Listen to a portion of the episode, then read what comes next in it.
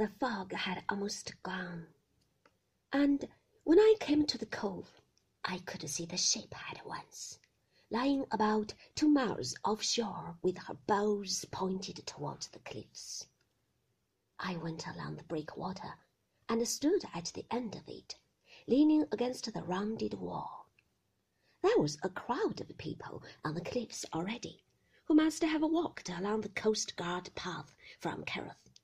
The cliffs and the headland were part of Manderley, but the public had always used the right of way along the cliffs. Some of them were scrambling down the cliff face to get a closer view of the stranded ship. She lay at an awkward angle, her stern tilted, and there were a number of rowing boats already pulling round her. The lifeboat was standing off. I saw someone stand up in her and shout through a megaphone. I could not hear what he was saying. It was still misty out in the bay, and I could not see the horizon. Another motorboat tugged into the light with some men aboard. The motorboat was dark gray. I could see someone in uniform. That would be the harbour master from Kerrith, and the Lloyd's agent with him.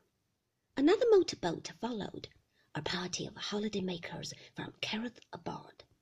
They circled round and round the stranded steamer, chatting excitedly.